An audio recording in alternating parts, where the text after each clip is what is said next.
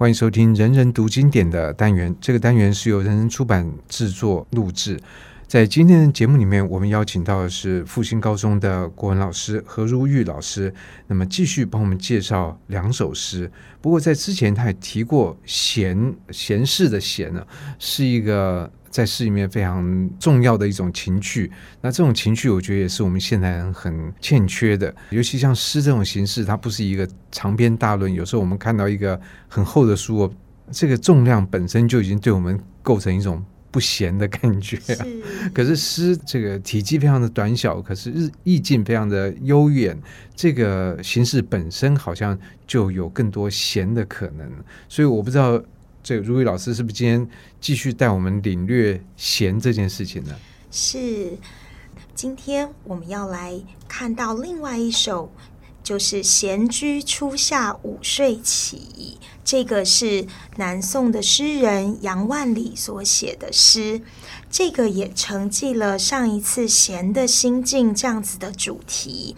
其实，嗯，在宋朝人写诗里面，午睡真的是一个很，很重要的事，很重要的事，和常常见的主题。所以是宋人有这个午睡的习惯吗？应该是有的，就是从宋代到明代人，他们都有常常把午睡这个活动写进他们的诗里面。那这个活动常常会跟闲这样的心境相关，因为只有闲的人，内心清朗的人，好像才能够在午间这么烦躁的时候安然入睡。嗯，所以我还以为是就像比如说西班牙这个国家，又把这个午睡纳入他整个国民的生活习惯。所以原来在这个诗的世界里面，以前也是有常常有午睡的主题的诗。是的，这一首诗就是杨万里的《闲居初夏午睡起》。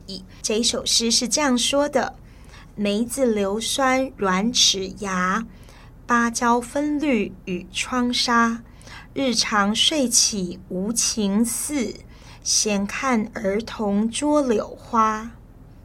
这个午睡的感觉又跟之前所介绍的苏舜钦的午睡趣味很不一样。对，它是不太一样的。第一句他就讲了梅子硫酸软齿牙，他在午睡前可能吃了梅子。那在很燥热夏日的午睡，然后家境可能又穷困，没有什么遮阳的或者是什么样的让变凉爽的设备，他用梅子的酸爽，第一句话就展现出虽是夏日，可是它不腻烦的感觉。可是他提到软齿牙，就是这个吃了酸的东西。可能这个牙龈会不舒服，是他老了。这个软齿牙常常也代表一种人对于年老力衰的这种身体感的回忆。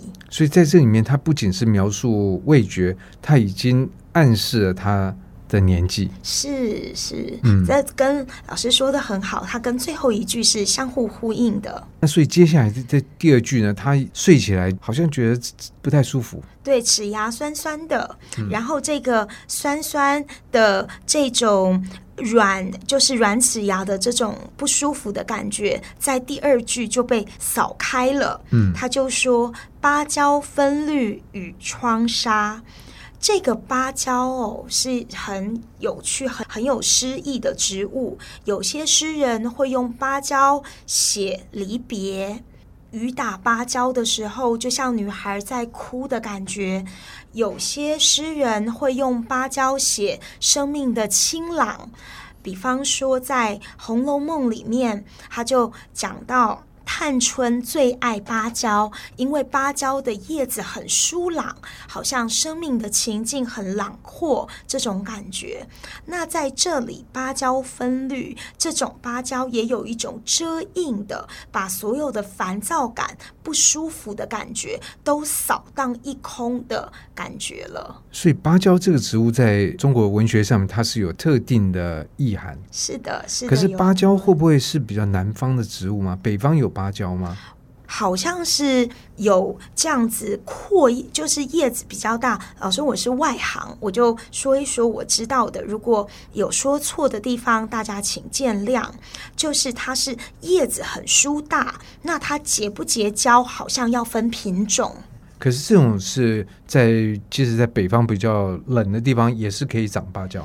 嗯，但是结不结果不知道。嗯，不过没关系，那我们讲的是它的叶子，对对对，所以结不结果对，不是重点。北方不太结果，嗯、到对，好像但北方也是，因为有一些植物它可能这个受限于气候啊，它它不见得适合在比较北方寒冷的地方。那你说对于台湾来讲，当然我不知道芭蕉跟香蕉。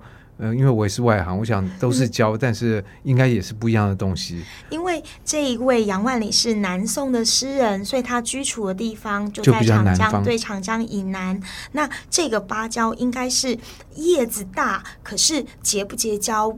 这要看品种了，嗯，是。但不管怎么样，它出现在这个诗里面，就表示说这是他生活里面的物件之一。是他在这里展现一种疏朗的生命，就像探春一样，展现出一种疏朗的生命状态。照理来讲，齿牙不太舒服，可是他为什么能够转化他的心境，马上就觉得有一种疏朗，而不会受肉体的不舒服所局限的？这个跟禅宗的修为或者是宋明理学的体验很有关系。老师，您这个问题问得非常有趣。我们可以想想看，这个如果诗人年迈，那么软齿牙这种状态是天天都发生的，是抽离不去的身体痛楚。嗯，它是一个常态。对，在常态里面，他能够忘掉这样子的呃。不舒服，还享受梅子硫酸的舒爽，这种感觉就是诗人生命的修为了。嗯，而且这个我觉得对于现代生活也是一种对峙的，因为我们的不管从我们的网站广告，或者我们看到别人所分享的讯息，好像生命是不容许有一刻不美好，是都要过得。最好，然后玩最好玩的东西，吃最好的东西，然后穿最好的，享受到最一切都要最好。有一点点不好的时刻，我们觉得完了，这个世界崩塌了。了，嗯。可是在这首诗里面，等于说那些不舒服其实是常态，常态。我们如何跟他相处，甚至忽略他，甚至超越他，这个才是重点。是，所以在宋明理学的修为里面，就是。这种软齿牙的岁月感是无时无刻都在的。那在这个岁月感里面，衰老的感觉里面，他可以看到芭蕉分绿与窗纱。这个分绿的绿啊，代表一种生命的活力。嗯、对，对，他感受到生命的活力感。所以很有趣，这个石榴的红也是一种生命感，是芭蕉的绿也是一种生命感。那我们借着这个外面的生命感来，也不是说掩饰，而是转移我们对于生命逐渐衰老的一种宽慰，宽慰，对，宽慰慰藉，让我们去转化掉我们生命最虽在衰老，可是天地万物却如此丰富美好，这种感觉。嗯对，所以这两句如果寻常看去啊，就觉得没有什么感觉。不过听朱玉老师这样一讲，觉得哇，真的颇有深意耶。是，它就是一种在感受到天地万物的绿意、生命盎然里面。他说：“日常睡起无情似。”他不是一天午睡，他是天天都能够午睡。对他来讲，啊、对，所以这种。午睡就变成他生活的惯例，看起来好像没有什么特别的无情似不挂怀的状况。所以第三句是一种，我已经把生命中的美好跟丰润，还有身体感的这种衰老的感觉，看成是日常感了。可是为什么这边会有个无情思呢？这个无情，无情似是没有万物能够激荡起我的我的愁烦、愁苦跟忧伤这样子的情感的感觉。所以这是一个水波不兴的一种状态。是，可是王维也讲过这个。可是换个角度也可以说，这个是槁木死灰啊。可以的，就是。我们怎么知道一颗心是？其实庄子在讲的槁木死灰，其实是一种生机盎然的槁木死灰。我的内心澄明关照万物，可是那些万物不来扰动我的情绪。嗯，所以这是境界。是王维的诗里面也说：“晚年为好静，万事不关心。”这个不关心是不挂怀、不萦怀、不放在心里烦恼这种感觉。所以，怎么样修到不烦恼，而不是说制造一个没有烦恼的假象？这两个中间看似是一样，但是其实差很多。是，嗯，那我觉得的确多读诗是可以，呃，这个让我们真的比较能够实际上面的没有烦恼，而不是眼不见为净。是很好玩，老师您这样讲非常有趣，它就跟最后一句话相互的连接。这句话太有趣了，他说。我不被情感扰动，我不被忧思扰动，我不被衰老跟我的身体感扰动的时候，这个时候我可以干嘛呢？我可以闲看儿童捉柳花。这个闲就勾起了我们的主题。哎，直接有个闲字在那边，他闲看，他没有没有事情做，对，他就看着。儿童捉柳花，这个柳花实在是太特别了，好好玩。对，这是什么花呢？柳花是柳絮。那我们可以来看一下，对宋代人怎么写柳絮。哦嗯、比方说，也是南宋的大诗人陆游。他说：“沈园柳老不吹眠，此身行作稽山土，游钓遗踪一渲然。”这个“沈园柳老不吹眠”，柳眠就是柳花，就是柳絮。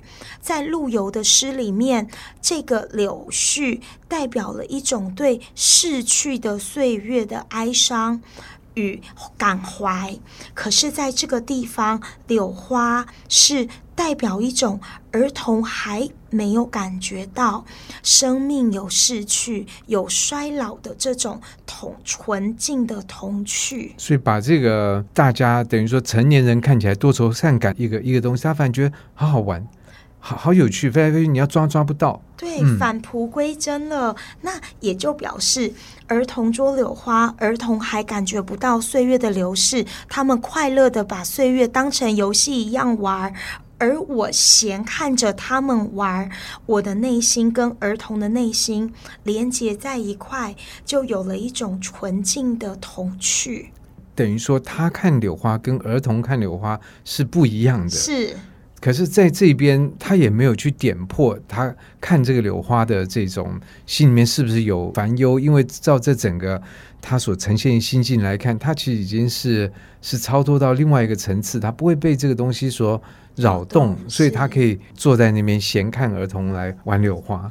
而且这个儿童捉柳花是儿童每天都在捉柳花，也是儿童的日常事。不过柳花应该不是一年四季都有吧？是，就春天，就只有春天。是，所以这个等于他在他的生命的可以说秋天了，然后看到一个春天的这个景象。是，嗯，所以这个短短的诗，可是里面给的东西好多哎。是，它就有一种。我知道岁月逝去，可是我返璞归真了。当我的内心不被万物扰动的时候，我可以感受到芭蕉的绿，感受到儿童捉柳花这种不知岁月疾苦的这样子的童趣，反而生命有一种纯净感。所以，经过如意老师这样来解释这首杨万里的。闲居初夏五岁起，我觉得我们一定会有不一样的感受。那今天很谢谢如意老师，谢谢各位。